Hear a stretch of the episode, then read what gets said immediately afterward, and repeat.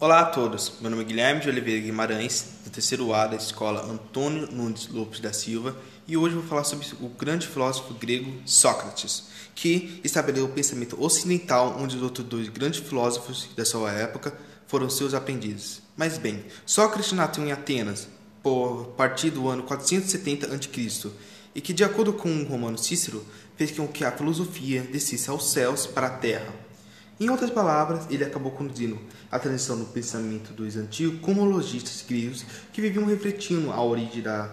do universo e, para ele, a produção deveriam ser sobre a ética e a existência humana. E adotou aquele grande e famoso lema, conhece a ti mesmo, que, e que acreditava que todos nasciam com esse conhecimento e que precisava de uma ajuda para aflorar.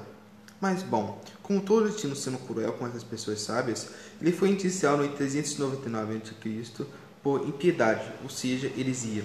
onde que a denúncia provavelmente baseada em uma dose de ciúme vez de intelectual,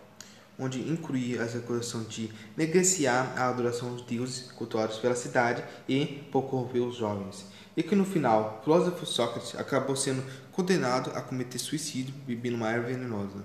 Mas bom,